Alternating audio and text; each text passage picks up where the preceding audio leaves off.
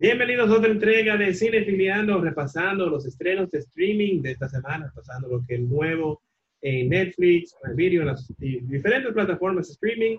Tenemos aquí amigos cinéfilos que vamos a ir hablando con ellos en cada momento, pero vamos a iniciar con la película The Photograph, este drama romántico con Isa Ray y la Keith Stanfield. Ariel, ¿qué me puede decir de esta película?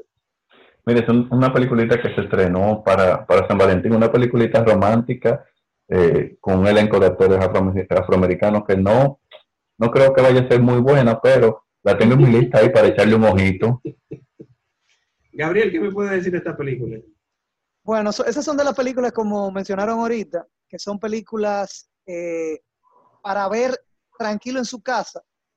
Y, como estamos todos Exactamente. Y esos son eh, como dicen, películas para, para pasar un, un, ratico en la tarde, para reírse un poco, relajarse con su pareja y, y pasarla bien.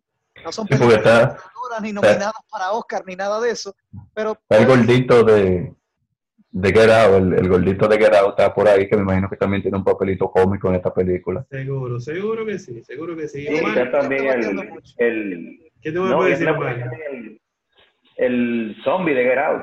O sea que tenemos dos personajes de Sí, sí, la Kid Stanfield, que ha demostrado ser bastante versátil en su filmografía. Eh, The Photograph eh, tiene hasta ahora un 75%. Es una película romántica, ¿qué te digo? Que no ofrece muchas cosas. Yo la vi, sí, ahora, ahora que veo que me recordé de ella, pero realmente es una película, como dice Gabriel, que es una película para ver un mal día que tú no estás haciendo nada, porque realmente no ofrece nada nuevo. Es una película muy lenta, eh, es una historia romántica, un elenco afroamericano, moreno, como tú le a decir, y nada, lo mismo de siempre, realmente, no, no, hay, no hay mucha novedad ahí. Bueno, ahí la tienes, señores, de Photograph, la película que probablemente tu novia o pareja te va a hacer ver esta semana, con un 75% de Ronald Tomero, quizá no está mala y es para mayores de 13 años. Seguimos con esta nueva serie de Apple TV Plus, Defending Jacob, con el señor Capitán América, Chris Evans. Eh, Ariel, ¿qué tú puedes decir de esta, serie? ¿Has visto algo de ella? Mira, yo vi los trailers de la serie y, la serie se ve muy interesante. Va a ser en un libro que se llama con el mismo título, Defending Jacob. Y solamente eh, Amazon lanzó tres episodios, los demás episodios creo ah. que son ocho en total. los demás episodios se van a ir, eh, Apple lanzó tres episodios nada más, y los demás creo que se van a ir estrenando eh, a lo largo de, de las próximas semanas. Pero la serie se ve muy interesante. y se ve que hace un papel dramático muy fuerte, que no es lo que estamos acostumbrados a ver. O sea que yo estoy intrigado por la serie, quiero verla, quiero ver qué, qué trae esa serie. Hablando de eso. Ah, bueno, Gabriel, dale. Ay, perdón por interrumpirte, Lando.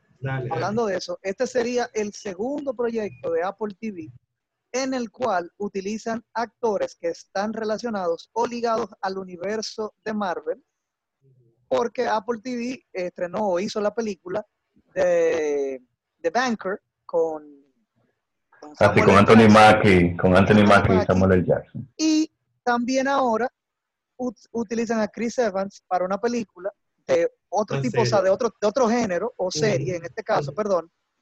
Y es raro todavía porque, si se fijan, Disney o en sus plataformas a esos actores para proyectos así como de series y Disney Plus, que es una plataforma, bueno, es más nueva que, es más, es más nueva que la de Apple TV, pero no todavía no han usado a esos actores que tienen ahí en contratos aparte, claro, de las series que van a usar con Marvel o hacer de Marvel, no lo, no lo están utilizando para otros proyectos, nada más lo tienen como incubados ahí, en su universo de superhéroes. Y habrá que verla, o sea, es como dice Ariel, se puede ver interesante, ojalá que sea así, porque eso es igual como Amazon, con algunas series que, que está estrenando en estos últimos años. Amazon está gastando un dineral, igual que Apple Music, pagándole a este tipo de actores de este calibre para hacer proyectos como series de televisión y películas, de películas que son películas de un, solo tiro, que no serían para hacer más historias, sino una sola parte. Y me remonto, y perdón que lo gire un poco el tema, al proyecto que se llama, donde está Julia Roberts, eh, en Amazon Prime, que, es de, que se llama The Homecoming. Sí, sí, y es algo muy, muy, muy, bueno. Y Amazon también tengo entendido que está trabajando en una producción de Lord of the Rings, que todavía no hay mucho. Una serie. Una serie eso debe venir bien grande. Omar, ¿qué tú me puedes decir de esta serie? ¿Has visto algo de ella? Bueno, sí, no, bueno, no la he visto en realidad, pero sí estaba enterado de ella y sí sé que su eh, creador, el señor Mark Bombach, eh, pues ha sido, ha hecho muchos guiones interesantes, como los de War of the Planet of the Apes, Down of the Apes, Total Recall, la nueva versión que hicieron en, 2012. Y un tipo que tiene cierta, bueno, ¿verdad? Tiene cierto eh, talento para eso. Y yo creo que esto él, él va a hacer algo bien aquí, en verdad. Y más que ahora tiene la oportunidad, pues, de, de tener su, de crear, de ser parte de lo que es una serie de, para streaming, TV, y contando con Chris Evans como protagonista, creo que va a ser algo bien. creo que no se va a embarcar en un proyecto para hacer eh, algo mediocre.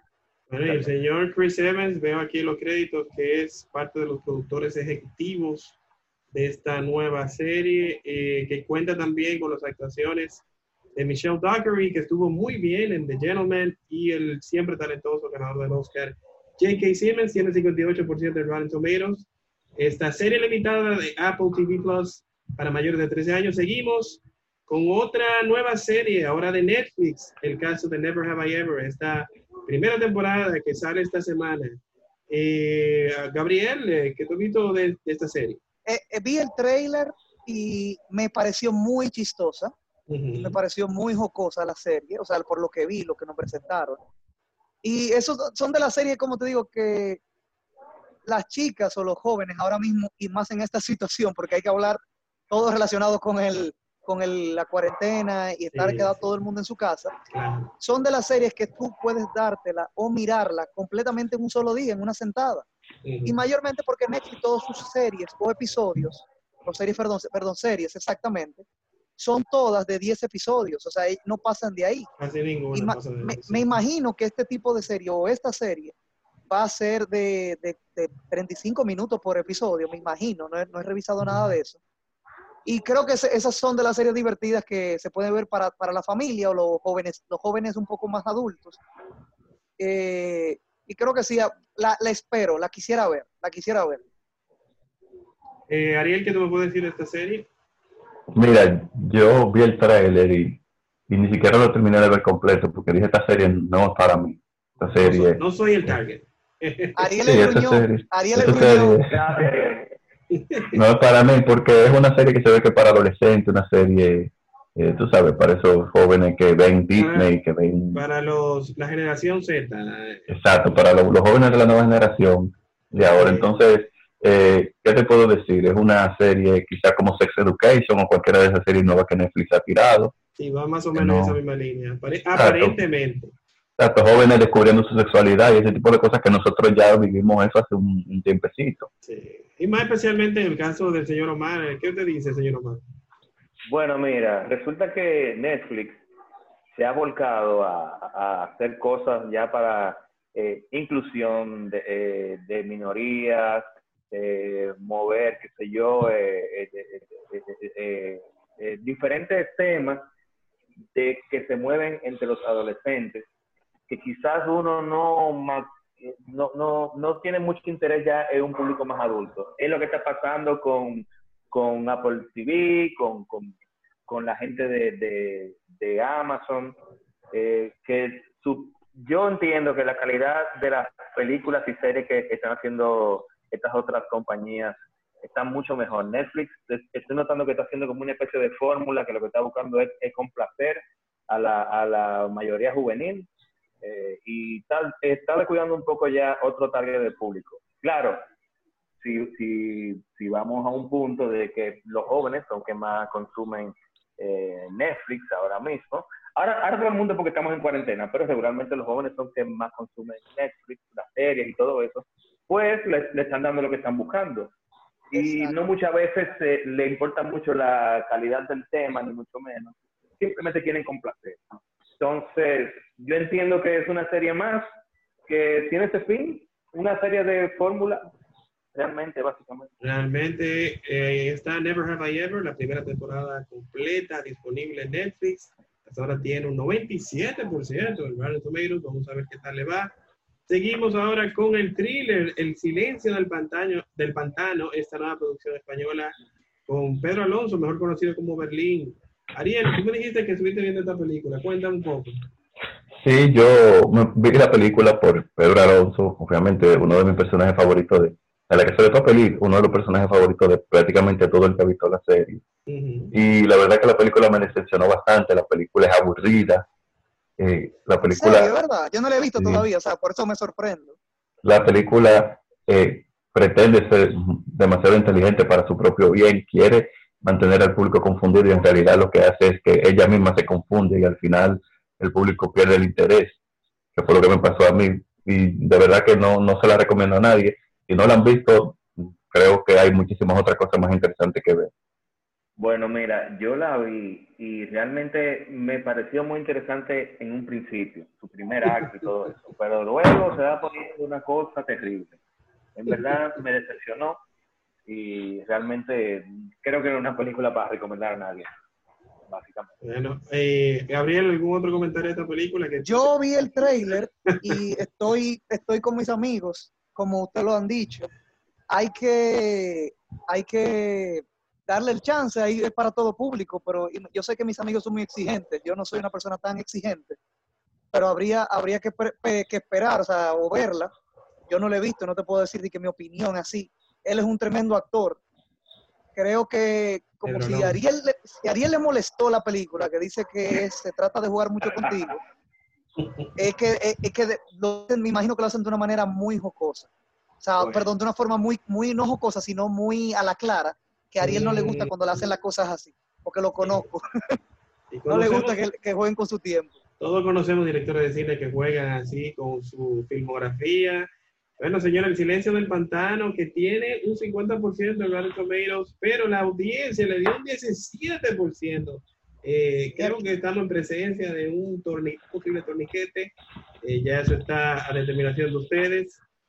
Seguimos ahora con la comedia romántica de Heartbreak Kid, ese, esa comedia romántica de hace algunos años. Omar, ¿tú te recuerdas de esta película, verdad? Sí, claro, yo la vi hace mucho tiempo. Es de Bobby Farelli y Peter Farelli. De los hermanos eh, Realmente eh, Ben Stiller ha tenido buena... buena ha ido bien con ellos. Sí.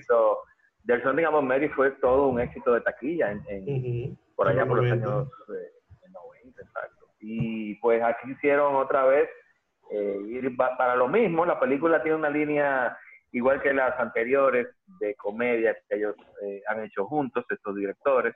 Y eh, bueno, al, que le gusta ese tipo de humor y, cosas así, pues la va a pasar bien, pero realmente tampoco es una gran cosa.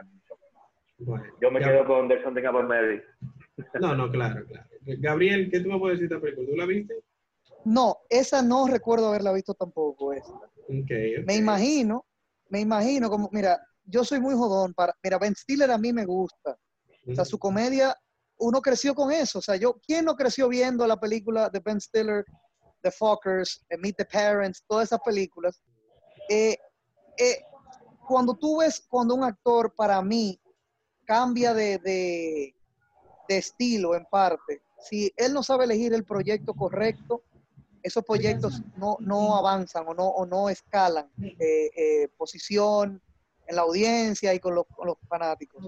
Tendría que verla, porque Ben Stiller, como te digo, no es de, que de mis actores favoritos tampoco. Y últimamente yo no estoy viendo muchas películas, o sea, de, de, que tomándome el tiempo para ver una película cualquiera es muy raro. Yo estoy eligiendo bien la, cosa que estoy viendo para, para cuando la vea, vea algo, lo vea de calidad y algo, algo bueno. un poquito. Claro, claro, y para eso están este tipo de iniciativas como Cinefiliando, para, para guiar a toda nuestra audiencia. Ariel, ¿qué tú me puedes decir de esta película? Mira, yo la vi hace mucho esa película y, y eso, ese, ese grupo, Ben Stiller, eh, Will Ferrell y ese grupo, tienen películas que son hit or miss. Son películas que tienen, exacto, tienen un, un, estilo de comedia muy americano, muy marcado, entonces ellos, no todas las películas funcionan, esta lamentablemente es una de las que considero que para mí no funciona. Eh, y no, no la recomiendo. Ellos tienen muchísimas otras películas. Una de mis películas favoritas, Mystery Man.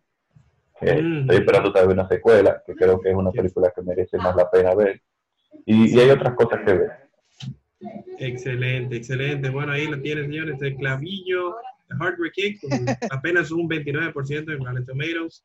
No apta para menores, con una joven Marlene Ackerman, algo que quizás vale la pena mencionar ahí.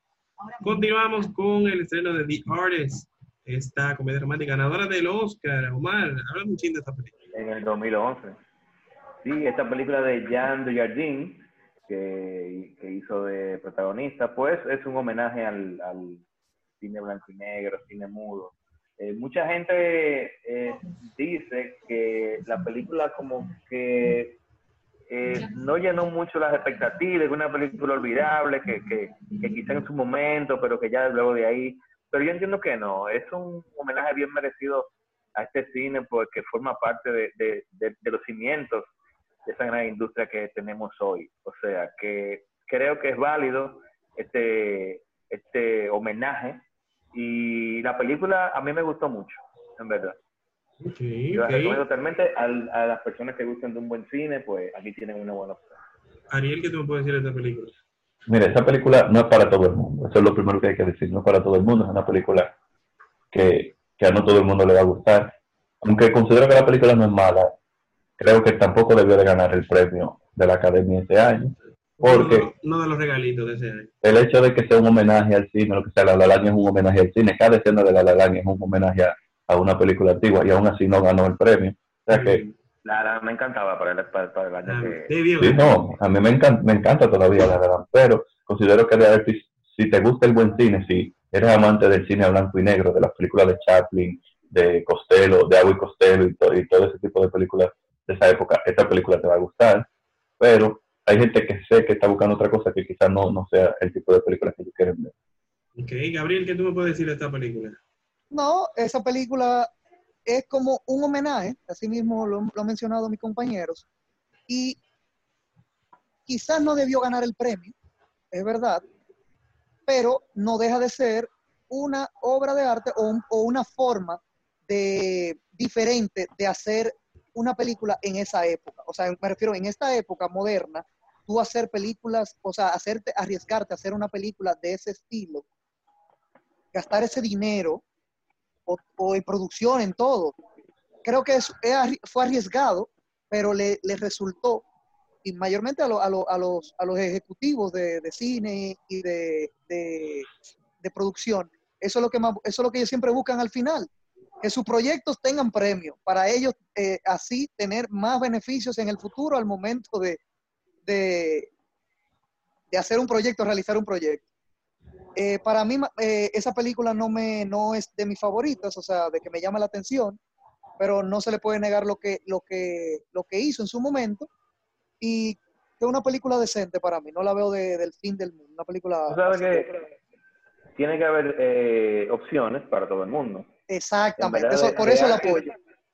Exacto, creo que tiene su público, como no es una película comercial, ni mucho menos, pero sí las personas que valoran ya el cine, el cine clásico de principios de siglo, pues eh, creo que van a encontrar su... claro, claro, no, claro que sí, es lo que te digo. Esa película tú se la pones a mi papá o a un tío de nosotros y esas personas se vuelven locos con eso. Sí. Porque ese cine crecieron con eso. Perfecto. Señores, The Artist, con 95% de Rotten Tomatoes, una comedia romántica en blanco y negro ganadora del Oscar de 2011. Continuamos con un clavillo que todos ustedes van a recordar bastante bien, Batman y Superman, Dawn of Justice. Eh, Por favor, no, ah, bueno, vamos no me relajes esa película. No me relajes esa película. ¿Qué, tú me puedes decir? Ah, Yo todavía... Sí, va a estar en Netflix ya. Eh, pero eso, eso, es un contrato que tiene Netflix reciente, porque recuerden que ya HBO Max va a salir ahora en mayo. Con todos los power, HBO Max. Entonces, para mí, yo lo, la vi recientemente, pero vi la versión, como te dije, la versión eh, extendida, la versión de tres horas, que donde la película de verdad, eso fue lo que debió salir al cine, no, no esa aberración de cortes eh, sin sentido ni nada. Mm. Pero, pero la película para mí no le hizo justicia el, el, la edición y, los cortes. Yo se las recomiendo a todo el mundo. Ojalá que estén, que tengan la versión extendida en el cine, eh, perdón, en, Netflix, y esa sea la que todo el mundo pueda disfrutar. Porque de verdad hay muchas cosas, muchas escenas que arreglan, la, la película completa para mí, y tú no, ti- tú no sientes esos brincos de edición ni nada al momento de, de verla. De verdad, la película es muy buena y se la recomiendo a todo el mundo que la pueda ver. Y yo sé Sí. que Ariel la va a acabar ahora mismo porque lo conozco. Ujú. vi. Ariel, ¿quiere entrar ahí mismo? Mira, esta película, esta película eh, fue una decepción. Tiene escenas muy, muy interesantes, la fotografía Sí. es muy buena y, y hay momentos que para los fanáticos del cómic, eh, eh, obviamente son inolvidables, pero aún así la historia es muy floja. No he visto la versión Sí. extendida todavía porque el, el sabor de boca que me dejó la película fue eh, bastante malo y lamentablemente DC todavía no ha podido pegarle. Espero que la nueva película de Wonder Woman sea buena y que Flash sea buena, porque de verdad, eh, de todas las películas que han hecho, quizás podemos sacar Wonder Woman la primera parte y, y Aquaman por el entretenimiento, ni siquiera porque la historia fuera Sí, buena. O sea exactamente. Estoy, ahí Pero- estoy de acuerdo con Ariel. Estoy de acuerdo con Ariel. ahí. Regalo de Joker también. ah, bueno, de- pero que tú sabes que Joker es básicamente No es otra cosa, exacto, no es parte de ese universo eh, Ah, espérate, cinematográfico. espérate, espérate, espérate. DC.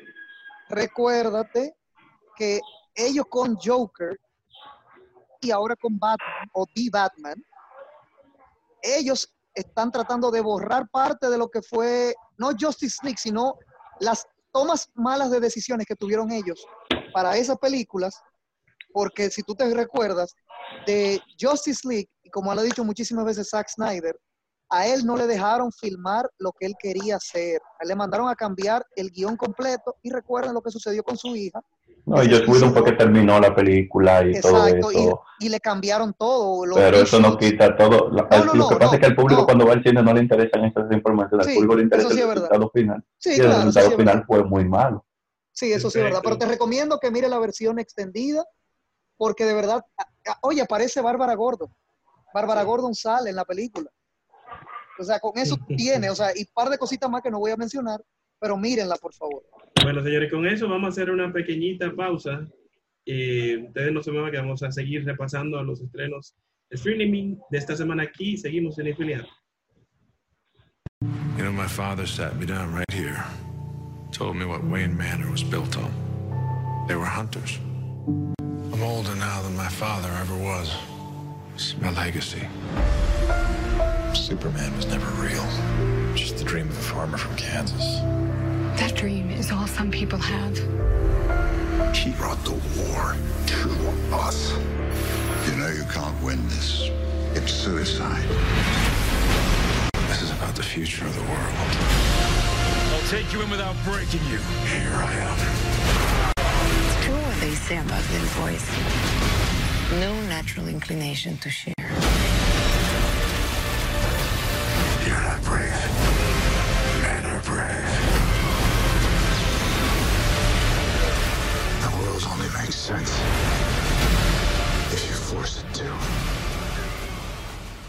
Seguimos cinefileando y seguimos repasando los estrenos streaming de esta semana y estábamos hablando un debate bastante interesante de Batman y Superman, Dawn of Justice. Omar, Omar, cuéntame más o menos qué, qué te pareció esa película cuando salió. Bueno, yo siempre he dicho que la mejor película de Zack Snyder es Dawn of the Dead. Definitivamente la película me encantó y una de mis, de mis- de mis películas de zombie favoritas. Sí, esa fue Opino lo mismo. ¿Y Watchmen? Ya cuando él, cuando él aparece ya que le dan dinero para hacer efectos especiales, se olvida de guion, se olvida de personajes y pone todo Eh, eso en su- Se vuelve loco con Watchmen. los efectos especiales. más, se preocupa más por los efectos especiales que por la película final. Eso es lo que pasa con Batman y Superman. Pero ¿y Con Watchmen? Batman versus Superman. Que, y la misma Watchmen y Soccer Punch y todo, y todo lo que tú quieras decirme que él ha hecho últimamente. Ay, no menciones eso del poste, por Dios. El- Cuidado el tipo se con embriaga- El Cuidado tipo se con embriaga de, de, de, de, de- de esa espectacularidad que ofrecen los efectos visuales y se olvida de todo. En Batman vs. Superman los dos personajes eh, no tienen vida, te da igual si se mueren o no, y en verdad eh, eh, eh, no, lo único interesante fue la, la aparición de Wonder Woman, pero realmente de las luces de la película. Es una eso sí es verdad. que no va más allá, simplemente para llenar requisitos, realmente. Perfecto, bueno, ahí lo tienen, señor Batman y Superman Dawn of Justice, ahora disponible en Netflix. La película mayor, para mayores de 13 años, con probablemente el Batman, la escena de acción más badass de Batman con Ben Affleck que van a ver en la pantalla grande hasta ahora. Vamos a ver, vamos a ver cómo viene Robert Pattinson. Dudo lo pero vamos a ver. Eh, seguimos con Hollywood, esta nueva serie de Ryan Murphy para Netflix. Eh, esta nueva serie dramática. Ariel, ¿qué tú me puedes decir de esta serie? Bueno, señores, Ryan Murphy está, yo no sé cómo que lo está haciendo, pero en estas últimas semanas lanzó dos documentales y viene con una serie nueva. Lanzó The Circus of Books y Secret Love, o sea que si no lo han visto esos dos documentales, Ryan que verlo. Y viene ahora con esta serie Hollywood, que es una serie ubicada en post Segunda Guerra Mundial y donde vamos a ver algunos actores ahí y productores de Hollywood tratando de hacer lo que sea para triunfar en, ese mundo que no es nada fácil. Eh, en esta serie se reúne con Jim Parsons, quien, con quien él trabajó hace algunos años en su película eh, The Normal Heart, y obviamente con Darren Criss, quien protagonizó la segunda temporada de American Crime Story, interpretando a, Andrew Cunana, que mató a Versace, que son dos actores bien, bien polifacéticos y dos actores que, que sé que van a dar lo mejor muy talentoso, muy talentoso. Eh, Gabriel, ¿tiene conocimiento? Yo, esa, esa película, o sea, esa, perdón, esa serie de Hollywood, de Hollywood eh, me gustó lo que vi en el trailer y en el avance.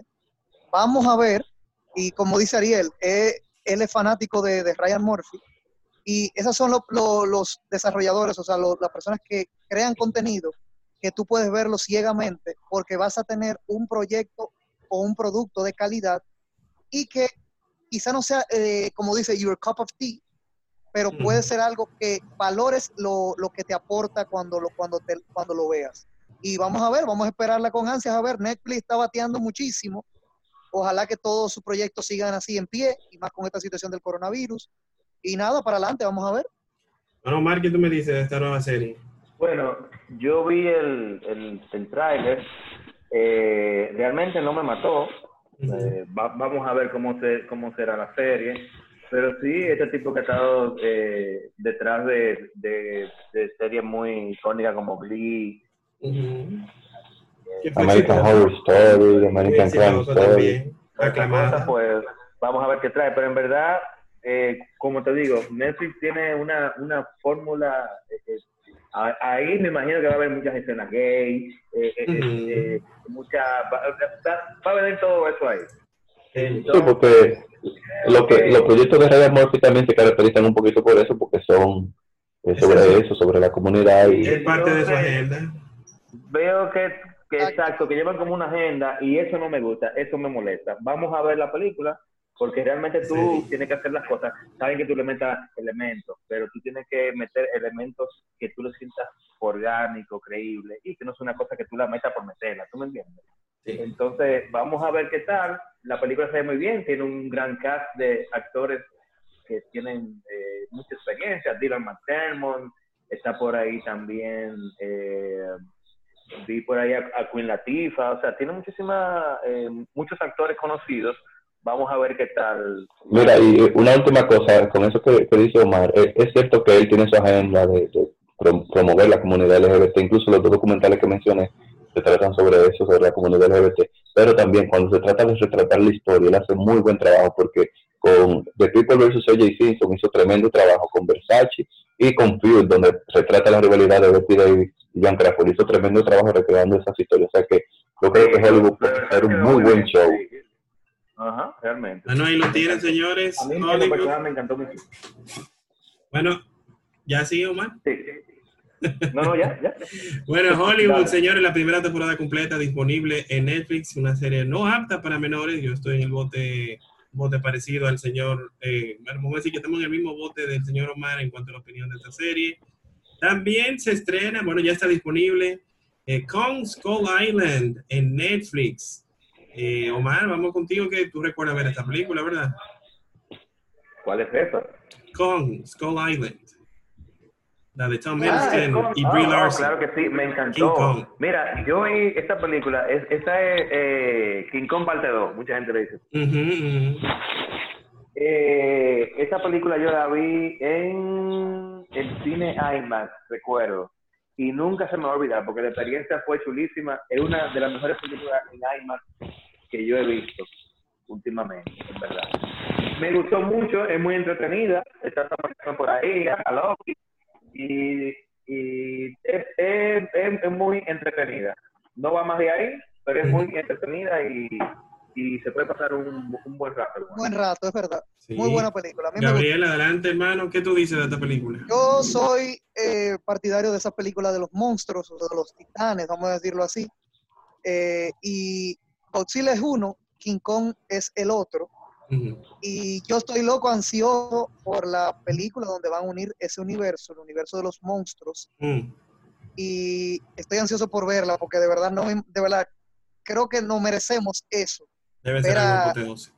A King Kong y, y a Godzilla en una misma película. Godzilla. Yo no me, yo no me imagino el nivel de, de producción de- y de los efectos especiales y el equipo y el dinero.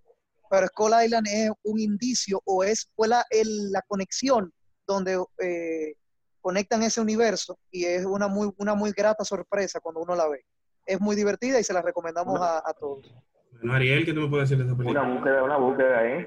Mira, me gustó, me gustó definitivamente mucho más que, que la de Peter Jackson, que la King Kong de. Peter Jackson. Pero mucho más. Y, y fue un, un buen inicio para... Es, es, es buena, pero es muy larga. Yo, Sí, es buena, pero es muy larga. Y, y Jack Black no es santo de mi devoción, o sea que, que eso le resta un poquito conmigo. Pero esta película fue un buen inicio para este universo de los monstruos.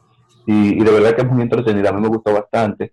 Obviamente soy más fanático de Gojira que de King Kong, pero vamos a ver qué, qué hacen cuando se, se unan estos dos monstruos ahí. O sea que si no la han visto, vean este y vean obviamente Godzilla que, que salió ya hace un tiempecito para que estén activos cuando salga esa colisión, ese combate ahí.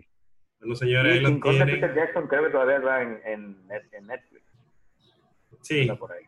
sí, sí. O sea, Bueno, es una película que cuenta un probablemente con el, ahí. el, el King Kong más grande que hemos visto en la pantalla grande, porque se ve Sí. gigante, Imponente. imponente. Realmente una película sumamente entretenida de acción y fantasía, no apta para menores de 13 años. Kong, Skull Island, disponible en Netflix. Y cerramos los estrenos streaming de esta semana con Ronald Knight, con el señor Liam Neeson, una nueva versión de Taken. ¿Qué usted cree, señor Omar? ¿Cuál es esa? Run All Night. Sobreviviendo la Ah, noche. bu- Una noche para sobrevivir Sí, con sí, Joe sí. Kinnaman y eh, Ed Harris, que era el villano. Y en esa no sale Common también, en esa no que sale Common. No, o sea, no recuerdo. sale- Es probable que sí. No recuerdo. Creo que creo que Common salía en esa que él era un asesino que, que lo estaba persiguiendo. A mí me gustó mucho esa película. Fue de, de las películas que, que lanzó Liam Neeson durante un tiempo, que sabes que en febrero se estrenaban, Taken, Taken versión aérea, Taken versión callejera. Taken sí, que se estrenaban en todo en enero, febrero, ahí las peliculitas de Neeson. Creo que esa fue un una. Esta creo fue que de la esa fue una de- las mejores, creo que fue una de las que más me gustó de, de ese periodo ahí de, del señor Neeson. Y Joel Kinnaman lo hizo muy bien. He visto dos actuaciones de Joel Kinnaman que me han gustado mucho, que es esa, y como lo hizo también en, en la serie Altered de. Netflix, en, en House of Cards. Como ¿En lo hizo en House of? Cards. No, Alter Carbon no, no me gustó mucho. House of Cards creo que él lo hizo mejor. Y, y en esta película también me gustó mucho lo que él hizo, más que obviamente en Robocop y, y en los otros proyectos que él ha tenido. Wow, Yo me la encontré muy entretenida. Por ahí anda también el, el tipo que hizo Robocop, Joel, Joel Kinnaman, Ujú. Ed Harris. Sí, sí, sí, muy entretenida. A mí me gustó. Y, y ese director me gusta mucho. Él resuelve, mete mano. Es lo que hizo la del tiburón de, de, de Shallows, Sí, sí, esa es otra Aquella- buena película. Otra buena película. la huérfana. A mí me sorprendió mucho de Shadow, me gustó bastante. Blake Lively ahí me gusta sobreviviendo. muchísimo. Y, Y- Crawl, me gustó. ¿Viste Crawl, Omar? ¿Cuál? Crawl, la, del, la de los Ah, cocodrilos. Me encantó, me encantó. Sí, a mí me gustó. Esa película sí me gustan, ese tipo de películas así. Sorprende, sorprende. Sí. Cocodrilo asesino. Ok, y Gabriel, ¿qué me puede decir de esta película? ¿Tú la viste? Hello, Gabriel. Are you there? Y no funny. Gabriel parece que tomó un pequeño receso. Vamos a dejarlo hasta aquí por los estrenos de streaming de esta semana, señores. Recuerden que pueden seguir en las redes sociales a Ariel Feliciano, Ariel Feliciano 5, en las redes sociales a Omar Reyes eh, como Cinemas, arroba Cinemas RD, y a Gabriel Olivares, Gabriel Olivares, arroba Gabriel Olivares. De nuestra parte lo pueden seguir en nuestras redes sociales, arroba Cinefiliando RD, tanto en Facebook, Twitter e Instagram. Sigan este podcast Cinefiliando y vamos a seguir informándoles de todo lo mejor del mundo del entretenimiento por aquí y por nuestro proyecto de Viral TV. Nos vemos la semana que viene, donde repasaremos nuevamente los estrenos streaming de esta semana. Muchas gracias, muchachones.